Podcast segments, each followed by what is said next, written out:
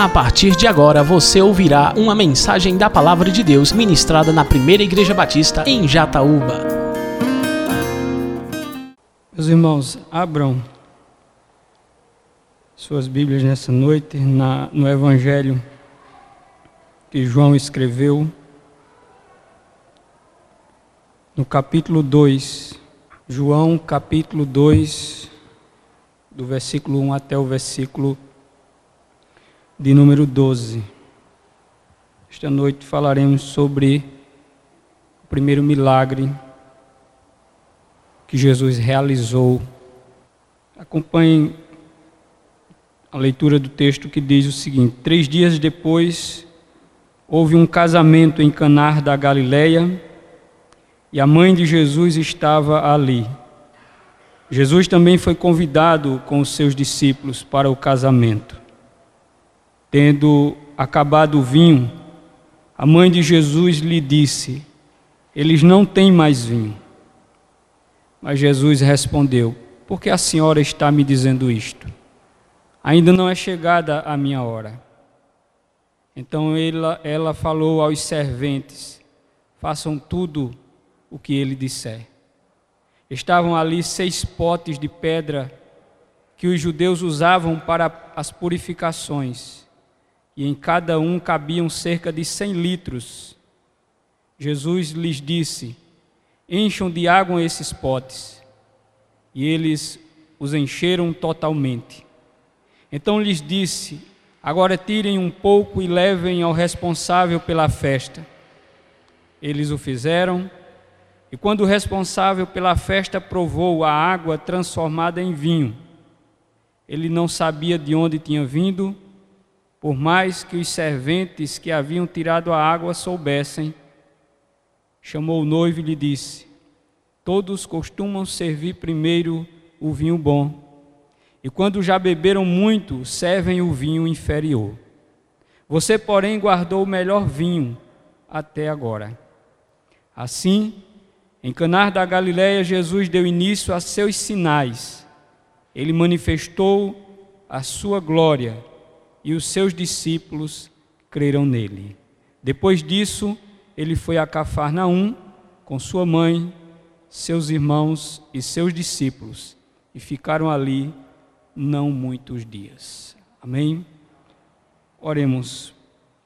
Soberano Deus, eterno Pai, tua palavra que nós acabamos de ouvir já é suficiente para nos dizer aquilo que o Senhor é e aquilo que o Senhor pode realizar através do teu eterno poder. Que o Senhor continue a falar aos nossos corações, em nome de Jesus.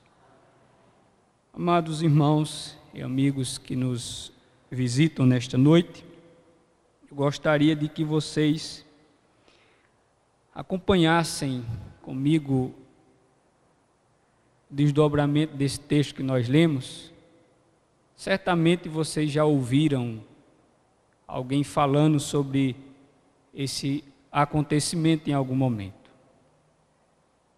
Também é provável que vocês já leram muitas vezes esse texto. No entanto, é preciso termos um pouco mais de atenção e percebermos algumas coisas que Deus nos ensina através do texto que nós acabamos de ler. A análise histórica do texto nos faz compreender um fato ocorrido dentro de um contexto de uma cultura, de um povo que valorizava de forma considerável a instituição do casamento eu não diria que por coincidência, mas por providência e propósito, Deus decide iniciar a realização dos milagres através de Jesus em uma ocasião como essa. Em um acontecimento deste tipo, em uma festa de casamento. E o que nós vamos perceber é que nesta festa de casamento, muitas coisas estão envolvidas. muitas pessoas, interesses, sentimentos, bem como também o princípio estabelecido por Deus e a presença de Deus, que para os judeus, de acordo com a sua cultura, entendiam que o casamento era algo instituído por Deus e que a presença de Deus na consolidação daquele ato da aliança do casamento era fundamental. E o texto que nós lemos eu vou destacar como o versículo que nos aponta para o texto principal. É o versículo de número 11, que vai nos dizer que Deus não faz nada por acaso, Deus faz as coisas com propósito. E o versículo 11 nos diz que em Canar da Galileia, Jesus deu início aos seus sinais. E ainda mais diz que ele manifestou a sua glória e os seus discípulos creram nele. É naquele lugar, naquela ocasião, que Deus decidiu iniciar os atos extraordinários que comprovariam a divindade do Filho de Deus. Eu tenho dito em semanas anteriores que João, quando escreve este livro, o seu propósito foi dizer que Jesus era o Filho de Deus, de que ele era Deus. Isso ele faz com seus argumentos, isso ele faz através dos testemunhos que ele apresenta por meio de João Batista. Mas a partir desse ponto da narrativa do livro, ele vai usar de feitos extraordinários que comprovam de que Jesus é Deus, não apenas baseado nos argumentos de João, não apenas através do testemunho do profeta João Batista, mas isso fica evidente também através da manifestação do poder de Deus através de Jesus Cristo. Isso comprovaria de que ele era homem, mas também ele era Deus. Eu faço referência a uma declaração que Nicodemos faz, dizendo que apenas aqueles que Deus era com ele eram capazes de fazer o que Jesus fazia. Ou seja, milagres, sinais extraordinários, maravilhas não podem ser realizados por homens, apenas por Deus. E o que vai ficar evidente no texto é claramente esse fato de que Jesus, ao realizar esses sinais, fica comprovado a sua divindade. O versículo inicial que nós lemos nos diz que Jesus se encontrava naquela festividade porque ele foi convidado. Sua mãe já estava ali juntamente com outras pessoas. E Jesus leva com ele um grupo de cinco discípulos para aquela festividade. Aqueles que começaram a crer no Cristo. E ao crer no Cristo se tornaram discípulos do Cristo. E como falei semana anterior, todo aquele que se torna um verdadeiro discípulo de Cristo passa a segui-lo fielmente por onde quer que ele for, porque é necessário aprendermos diariamente com aquele com o qual nós estamos caminhando. Com isso, nós aprendemos que a festividade em Canar da Galileia não é apenas uma festa como tantas outras que aconteciam. Esta foi uma festa especial por conta do que aconteceu naquele lugar. Aquela família, a Bíblia não relata, mas talvez ela não fosse uma família de muitos poderes aquisitivos. Porque a família de Jesus era uma família humilde, eram de pessoas pobres. Mas apesar de ser uma família que talvez não tivesse tantos recursos, Mas para a festividade de casamento, uma família ela se preparava antecipadamente. Os judeus, eles valorizavam muito a questão da festividade, e uma festa de casamento poderia durar até sete dias. A alegria pela celebração da união era algo que a família, com convidados, com amigos e parentes, celebravam durante uma semana, dependendo das condições da família. E todas as provisões deveriam ser feitas antecipadamente, planejadamente, para que nenhum imprevisto ocorresse. Mas a narrativa que nós lemos nos faz perceber de que algo que não foi previsto que não estava dentro da previsão da família aconteceu. Alguns comentaristas dizem que talvez os discípulos de Jesus e Jesus e outras pessoas acabaram chegando e isso tornou algo que as provisões não foram suficientes para os dias de festa. Mas a Bíblia nos diz que o vinho acaba. E os judeus valorizavam muito a questão do vinho para a celebração da festa. Ele representava a alegria para o ato do que estava acontecendo. E o texto nos diz que a mãe de Jesus provavelmente era alguém que estava muito inteirada do que estava acontecendo e talvez ela estivesse participando da organização da festividade, porque ela estava bem próximo. E percebe que o vinho estava terminando.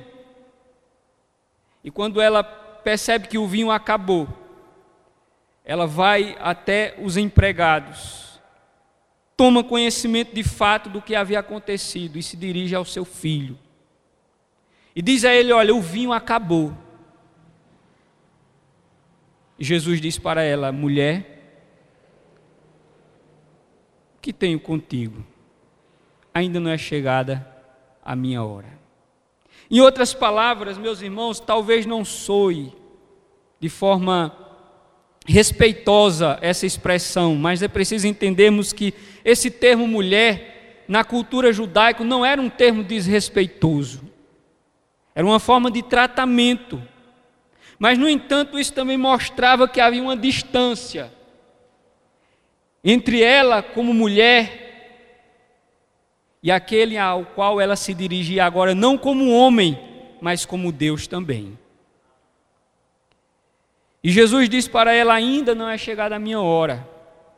Mas ela sabia, ela sabia com quem ela estava falando, e ela sabia o que ele poderia fazer. E, consequentemente, ela apenas vai agora aos servos e diz: Olha, façam tudo o que ele mandar. Em outras palavras, ela quis dizer: ainda que vocês não entendam o que ele venha mandar, não questionem, apenas obedeçam.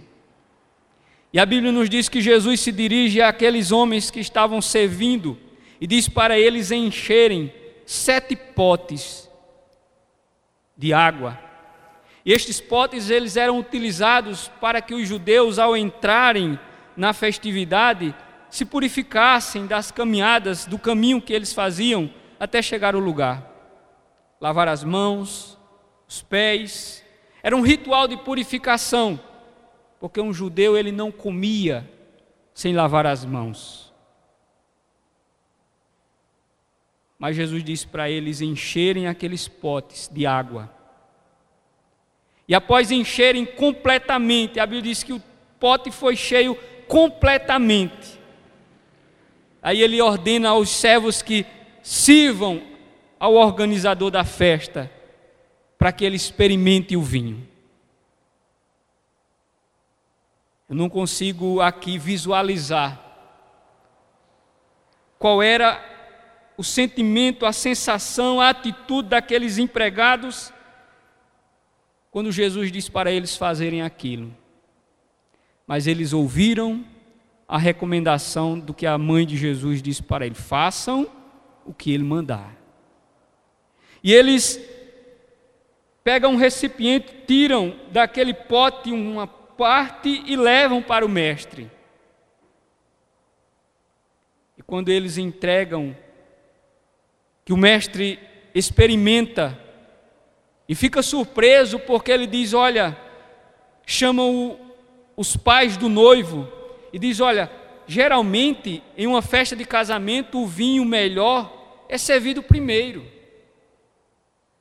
Porque depois que as pessoas já estiverem experimentados, satisfeitas, eles servem vinhos de qualidade inferior e eles não vão notar a diferença. No entanto, vocês fizeram diferente. Deixaram o vinho melhor para depois. E aí o vinho é distribuído, a festa continua, a alegria permanece. E a Bíblia nos fala de que Jesus manifestou o seu poder naquele lugar para que a glória de Deus fosse manifestada e de que pessoas pudessem crer nele. Certamente os serventes, ao verem aquilo, ficaram extasiados pelo que eles puderam presenciar. A Bíblia nos diz que os discípulos creram nele.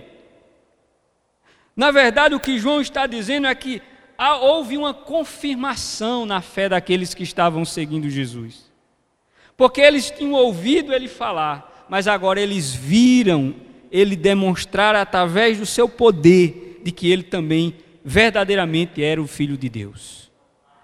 Isso ficou comprovado e não havia mais dúvidas para aqueles discípulos de que Jesus era Deus, não havia mais dúvidas.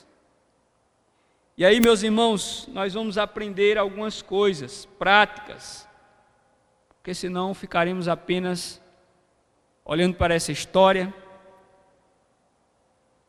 e dizer o que, que isso tem a ver com a nossa vida nos dias de hoje além do fato extraordinário que Jesus realizou. Muitas lições nós podemos extrair desse texto, muitas. Porque isso nos mostra de que os milagres fazem parte também do propósito, do propósito revelador de Deus para com os homens. Eu não digo que Deus ele tenha a necessidade de realizar milagres para que as pessoas o reconheçam, para que isso seja de certa forma uma confirmação da necessidade que Deus tem de ser reconhecido. Mas eu digo que isso serve para gerar fé também no coração dos homens. Isso serve também para gerar fé. A prova é que o texto diz que depois que eles viram o milagre, eles creram nele. E eu quero dizer para vocês uma coisa: a falta de vinho ou de comida em uma festa de casamento como aquela traria muitos constrangimentos para uma família. Seria algo que toda a sociedade iria começar agora a comentar. A família ficaria envergonhada. E Jesus não permitiu que isso acontecesse. Ele não permitiu aquele vexame para a família. Mas isso não significa apenas que Jesus estava ali para não permitir um vexame. O seu propósito é o que diz no verso 11: era para que a glória de Deus fosse manifesta e para que os homens viessem a crer nele, que ele realizou aquele milagre. João é um dos evangelistas que narra uma das maiores quantidades de milagres que Jesus realiza, porque ele tinha como necessidade e propósito escrever que Jesus Cristo era Deus. E nos primeiros 11 capítulos desse evangelho, ele relata 11 grandes milagres que Jesus realiza. 11 grandes milagres. E todos eles serviram para que as pessoas pudessem ver e que Jesus de Nazaré, aquele ao qual Natanael disse poderia vir alguma coisa boa de Nazaré, pudessem saber de que ele era Deus. De que ele era Deus. o autor e escritor William Hendricks, ele diz o seguinte: o ministério terreno de Jesus começou com um casamento. E que a história humana terminará com um casamento também, que será as bodas do Cordeiro. É por isso que eu disse anteriormente: Deus não faz nada por acaso. Deus faz as coisas com propósito. O ministério terreno de Jesus começou em um casamento. Foi em um casamento que ele realizou o seu primeiro milagre.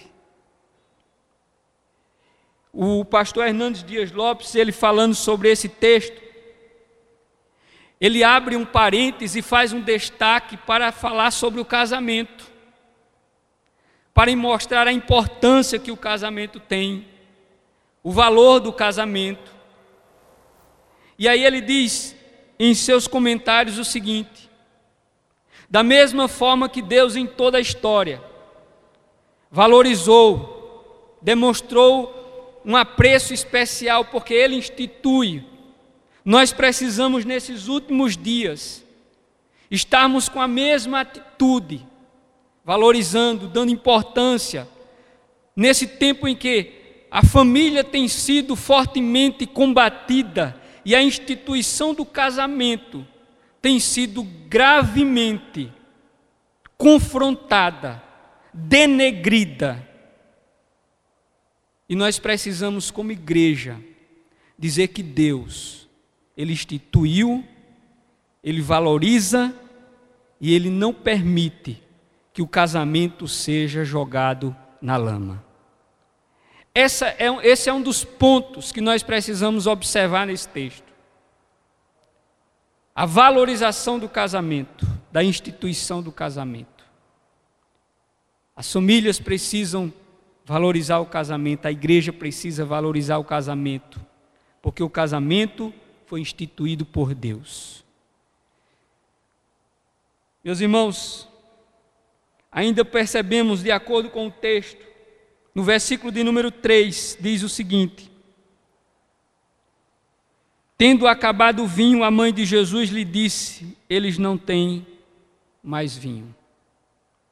O que é que isso nos informa? Isso nos informa que no casamento surgiu um problema. No casamento surgiu um problema. A falta de vinho não era admissível em uma festividade como aquela. E Jesus estava ali para realizar este milagre e resolver aquele problema. Porque Maria, ela entende, ela entende de que o seu filho poderia solucionar aquele problema. A família não sabia o que fazer, mas Jesus sabia o que fazer. Com isso, eu digo para vocês o seguinte: esse texto está nos dizendo que a falta de vinho no casamento representava a falta de alegria naquela festividade. E a falta de alegria naquela festividade também fala da falta de alegria no casamento. E muitas vezes, na família, no casamento, falta alegria. Porque muitas vezes as coisas que produzem a alegria no casamento, na família, acabam. Mas de acordo com essa narrativa, nós vamos aprender de que quando essas coisas acontecem, nós precisamos recorrer a Jesus. Nós precisamos ir à pessoa certa para que Ele restaure a alegria na nossa família, no nosso casamento, na nossa casa. Se o vinho não tivesse sido feito aquele dia, Jesus não tivesse realizado aquele milagre, providenciado o vinho, a festa teria acabado. Mas a provisão do milagre trouxe a continuidade na vida daquela família, para que eles pudessem celebrar. Isso nos ensina que a vida cristã é uma vida de lutas, de problemas, de provações. Vai chegar um momento na nossa vida em que as lutas virão. Vida cristã não é uma vida de férias. Alguém pode achar que agora eu sou cristão, meus problemas acabaram. Pelo contrário. Quando você se torna um cristão, você agora enfileira, muitas vezes, o caminho daqueles que vão enfrentar muitas provações na vida. Se prepare, porque as provações virão. E por que as provações virão? Porque faz parte da trajetória da caminhada da vida cristã. Jesus disse: No mundo tereis aflições, no mundo nós teremos conflitos, lutas, problemas. Os problemas existirão, assim como surgiram na vida daquela família, e Jesus estava lá, presente, para trazer a solução. Ele não impediu que o problema acontecesse, mas ele providenciou uma solução para o milagre naquela família. O autor Wisby, ele diz que Maria tinha percebido a falta de vinho, mas não disse a Jesus o que é que ele tinha que fazer. Ou seja, ela apenas disse: o vinho acabou. Ela não disse: vá lá, faça vinho. O que o autor Wisby está dizendo é o seguinte: é que Maria tinha percebido a falta de vinho mas ela sabia que o seu filho é Deus, e como Deus, ela não tem autoridade para dizer o que é que ele tem que fazer, como é que ele tem que fazer. Isso nos também nos ensina que quando nós estamos diante de uma situação adversa na nossa vida, diante de um problema, nós precisamos nos dirigir a Deus, suplicando a sua graça, a sua misericórdia. Mas nós não temos a autoridade de dizer a Deus o que é que ele tem que fazer. Porque, na verdade, quem melhor sabe o que fazer é o próprio Deus. É Ele quem sabe o que é melhor. É Ele quem sabe o que tem que fazer. Maria apenas disse: Olha, o vinho acabou, existe um problema. E o autor está aqui nos dizendo, através deste comentário que ele faz, é de que nós apenas devemos nos dirigir a Deus, apresentando o problema e deixar que Ele faça o que tem que ser feito. Ou seja, não podemos dar a Deus orientações sobre o que Ele fazer. Não podemos dizer a Deus o que Ele tem que fazer, porque Ele é Deus. É isso que João está dizendo, é isso que o texto nos ensina. A Deus não se diz o que fazer, apenas a Deus nos dirigimos a Ele recorrendo à Sua graça e à Sua misericórdia. Aprendemos também que precisamos levar o problema à pessoa certa. Precisamos levar os nossos problemas à pessoa certa. E quem é essa pessoa? Jesus. Maria poderia, durante aquela ocasião, ter comentado com outras pessoas. Ela poderia ter feito um alarde naquela festa. Mas, no entanto, ela manteve a prudência, a discrição e foi diretamente a Jesus. As pessoas não sabiam o que estava se passando, mas ela se dirige ao filho dela e diz: Olha, o vinho acabou. Sabe o que isso significa, meus irmãos? O que nós podemos aprender com essa história, com essa lição, é que quando nós estamos vivenciando uma situação adversa, nós não podemos entrar em desespero e agora sairmos murmurando. Nós precisamos é nos colocar aos pés do Cristo, aos pés de Jesus, e dizer para Ele: Senhor, essa é a minha dificuldade. Esse é o meu problema. Me ajude. Eu não posso, mas o Senhor pode. Foi isso que Maria estava dizendo. Nós não podemos solucionar, mas eu sei que você pode. A mãe conhecia o seu filho. E nós, como filhos de Deus, também nós conhecemos a quem nós servimos. Nós servimos a um Deus que pode todas as coisas. Um Deus que é todo poderoso. Um Deus que para ele nada lhe é impossível. O que eu estou dizendo com isso é que quando nós estivermos com os nossos problemas, devemos nos dirigir a Deus e recorrermos à Sua graça, à Sua misericórdia. Nós aprendemos ainda de que Deus ele tem um tempo para realizar o seu propósito. Jesus diz para Maria, mulher, ainda não é chegada a minha hora.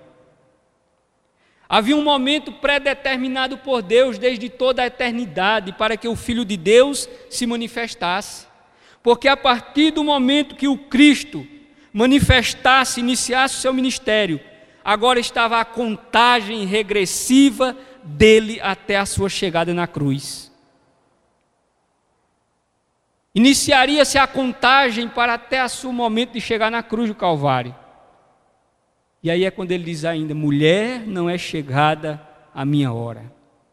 Com isso, meus irmãos, nós vamos perceber que Deus ele tem um tempo para cada coisa que ele determinou. Existe o tempo de Deus. É interessante que a palavra tempo no grego não é uma única palavra. Existe a palavra cronos para tempo de cronômetro, desse tempo que nós contamos de segundos, minutos, hora, dia, mês, ano. É o Cronos.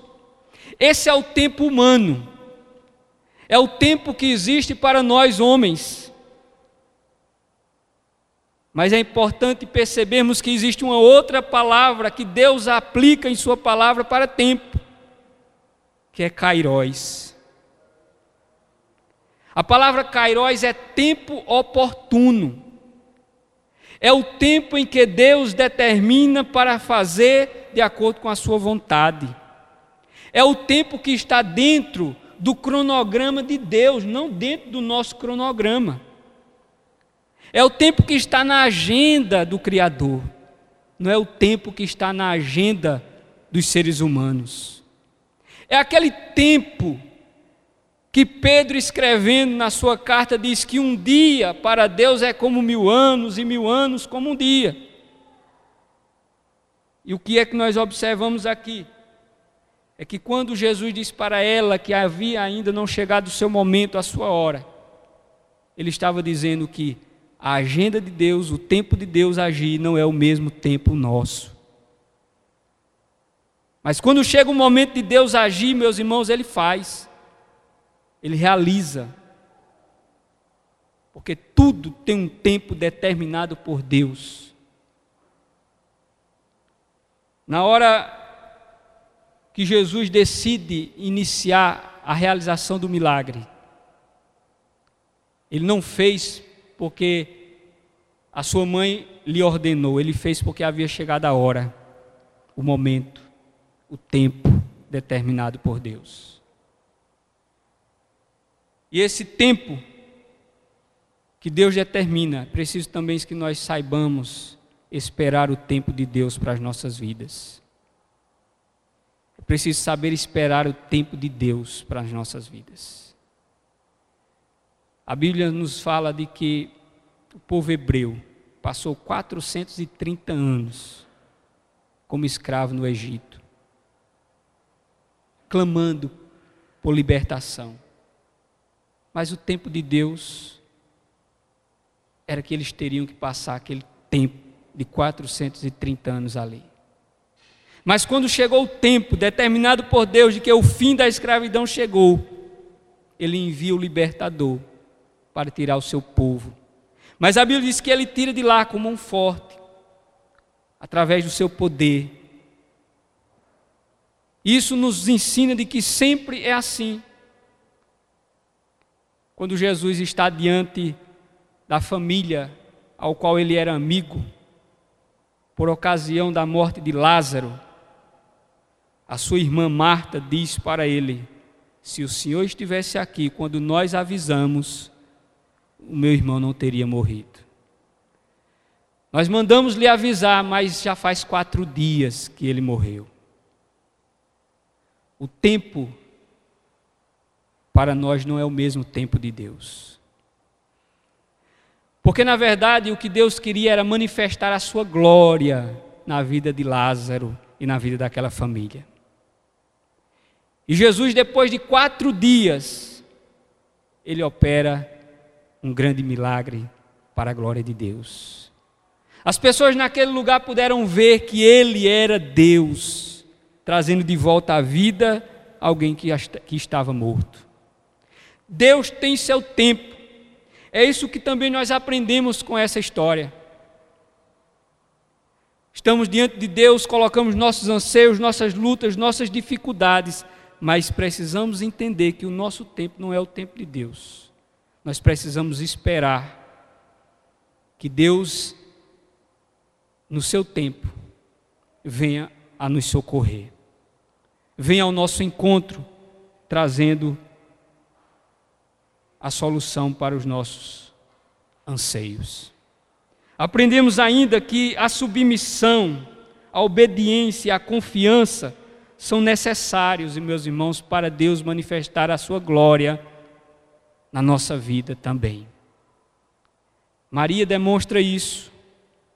Ela foi uma mulher submissa, obediente e confiou em Jesus Cristo.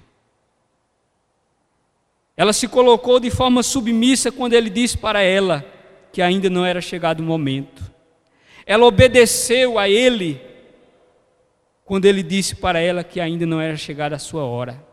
Mas ela confiou nele, porque sabia que ele iria atender àquela necessidade, trazendo uma solução para aquela situação. Ela sabia disso.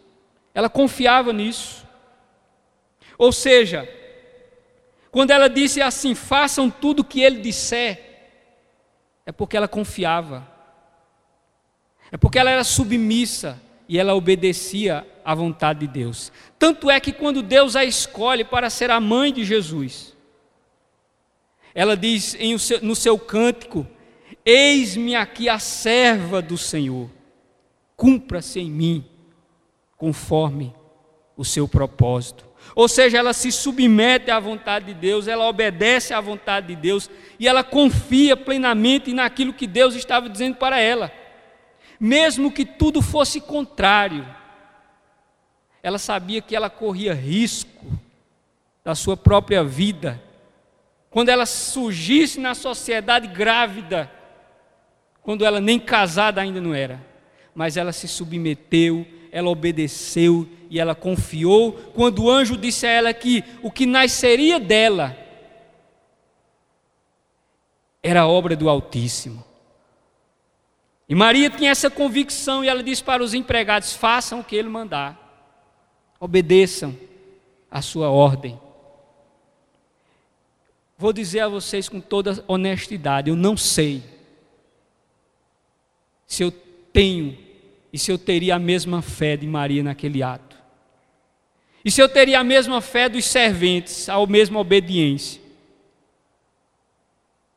De tirar água e levar, e quando chegar lá, dizer: será que não vou estar oferecendo água? O que é que vão dizer? E se de repente, quando aquele servente entrega ao mestre sala e ele experimentar se ainda fosse água? Havia essa possibilidade do problema permanecer. Mas quando Jesus ordena o milagre, o propósito de Deus, ele se cumpre. Cabe apenas a nós crer e confiar e obedecer aquilo que Deus determina de acordo com a sua vontade. Jesus disse: encham de água esses potes. Existe uma parte, não estou dizendo que Deus depende de mim, de você, para fazer milagres. Eu estou falando de milagres porque eu creio que Deus faz milagre. O Deus que eu sirvo é um Deus que faz milagre. É um Deus que faz milagre. É um Deus vivo. É aquilo que o autor da carta aos Hebreus disse: o Senhor Jesus é o mesmo, ontem, hoje e eternamente. Eu estou frisando essa questão dos milagres porque esse foi o primeiro milagre que Jesus realizou no seu ministério, o primeiro. E eu quero dizer com isso o seguinte: Deus, meus irmãos, ele faz milagres, e milagres só quem pode fazer é Deus. E milagres são feitos em situações improváveis, impossíveis. É nesses momentos que Deus realiza o seu milagre. Porque um milagre é quando Deus interrompe o curso normal da natureza para fazer algo que ele decide fazer. É quando o sobrenatural toma lugar no contexto da naturalidade. E só quem pode fazer essas coisas é Deus. Só Deus pode fazer milagre. O texto nos diz que foram cheios seis potes com aproximadamente 600 litros de água. O milagre de Deus é algo que nos deixa extasiados, em estado de êxtase diante da grandiosidade daquilo que Deus faz. Se fosse transformar um copo de água em um copo de vinho, os magos lá no Egito transformaram água em vinho água em sangue. Mas a grandiosidade do milagre está no fato de que ele transforma uma grande quantidade de água em vinho, demonstrando o seu grande poder. E como diz no versículo 11, ele fez isso para manifestar a sua glória. Tudo que Deus faz é para a sua glória, meus irmãos. É para o engrandecimento do seu próprio nome para a sua exaltação. E nós aprendemos de acordo com esse acontecimento que a provisão de Deus, ela sempre, sempre foi generosa. Deus sempre que proveu o suprimento ao seu povo, ele sempre fez de forma generosa, abundante. O povo sai do Egito e daqui a pouco falta água e Deus de forma milagrosa, faz brotar água de uma rocha. Mas o salmista vai dizer de que a água que saiu daquela pedra, ela foi suficiente para saciar a fome de uma multidão, e ainda mais de animais. E os historiadores dizem que a quantidade de hebreus que saíram do Egito era aproximadamente cerca de 2 milhões de pessoas, fora animais que eles traziam do Egito. Na verdade, Deus fez surgir um rio de água que brotou de uma pedra. Quando Deus providencia pão no deserto para o povo, Ele faz de forma abundante, generosa.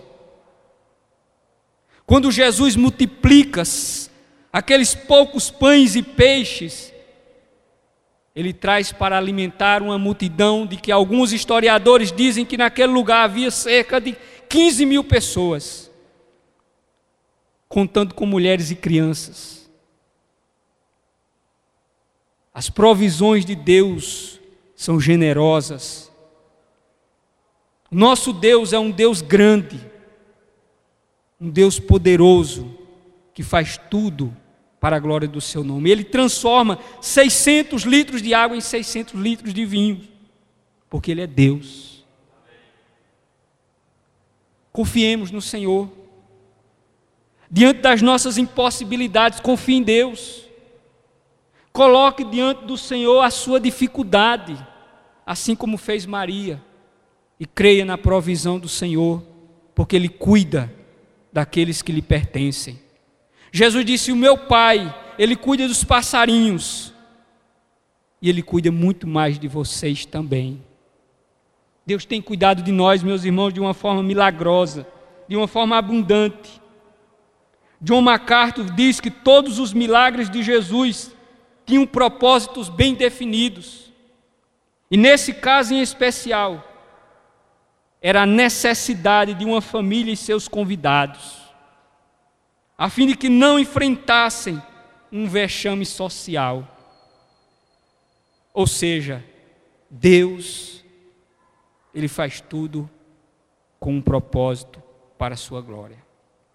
Precisamos entender que Jesus, de acordo com essa narrativa, sempre, sempre nós vamos aprender de que o melhor com Jesus vem depois. Estou dizendo isso para que você possa.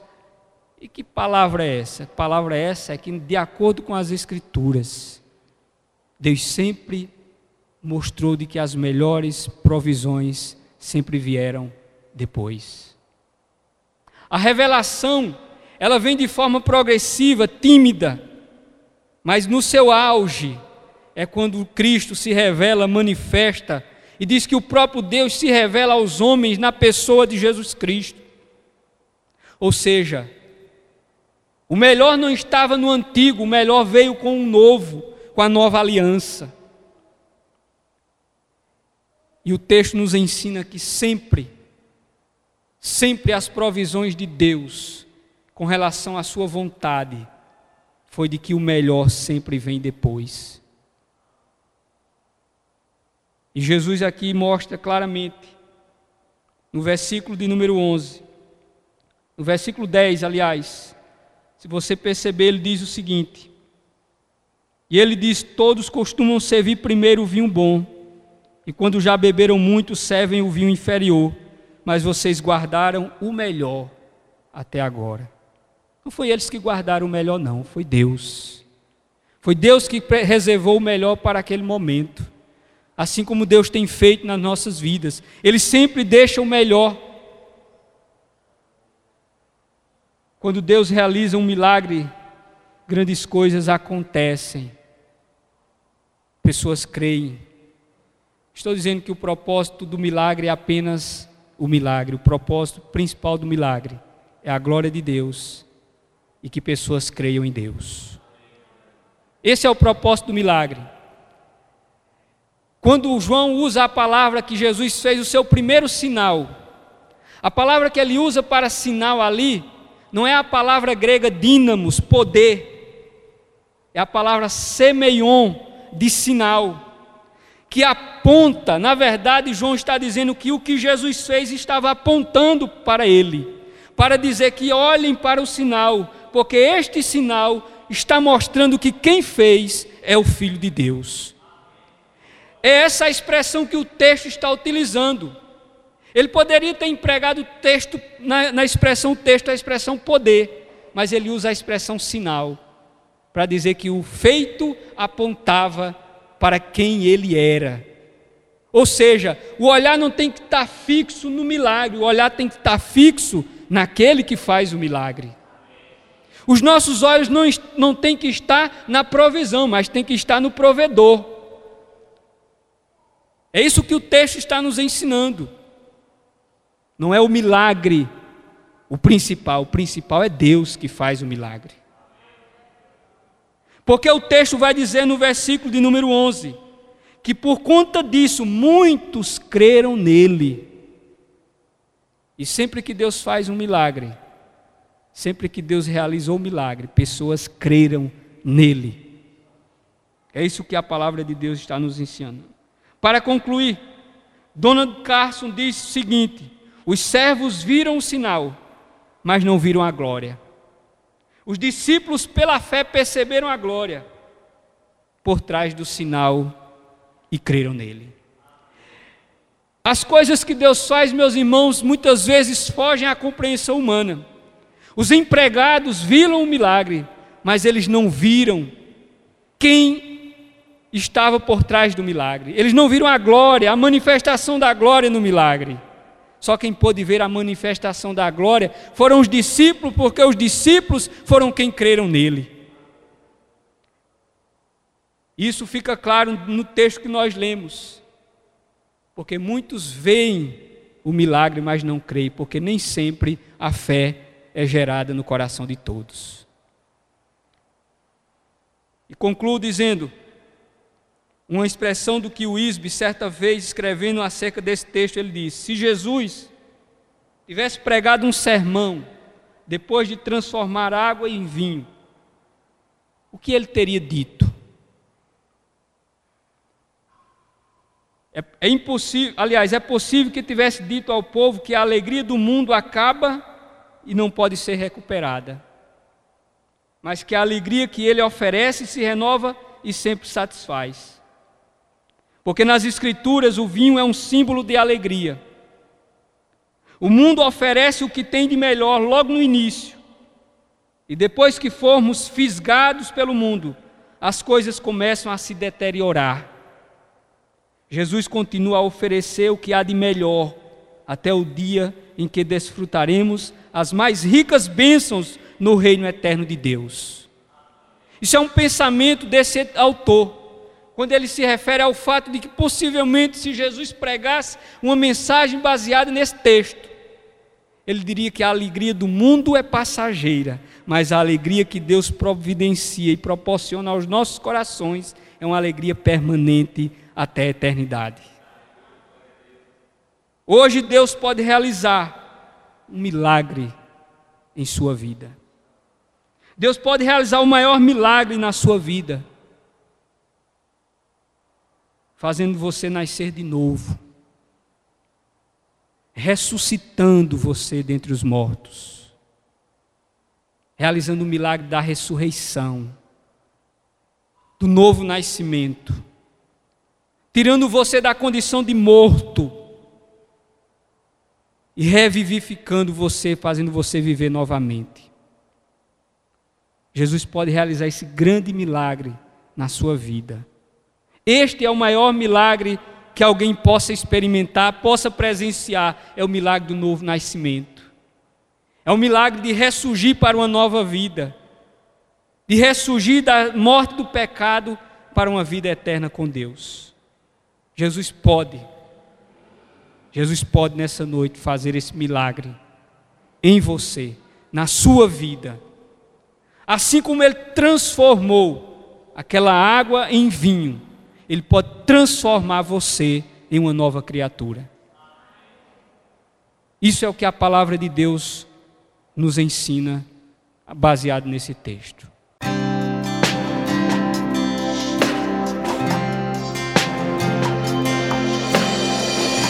Você acabou de ouvir uma mensagem da Palavra de Deus ministrada na Primeira Igreja Batista em Jataúba. Para mais informações e para ouvir outras mensagens online, acesse facebook.com/barra Igreja Batista Jataúba. Curta e compartilhe.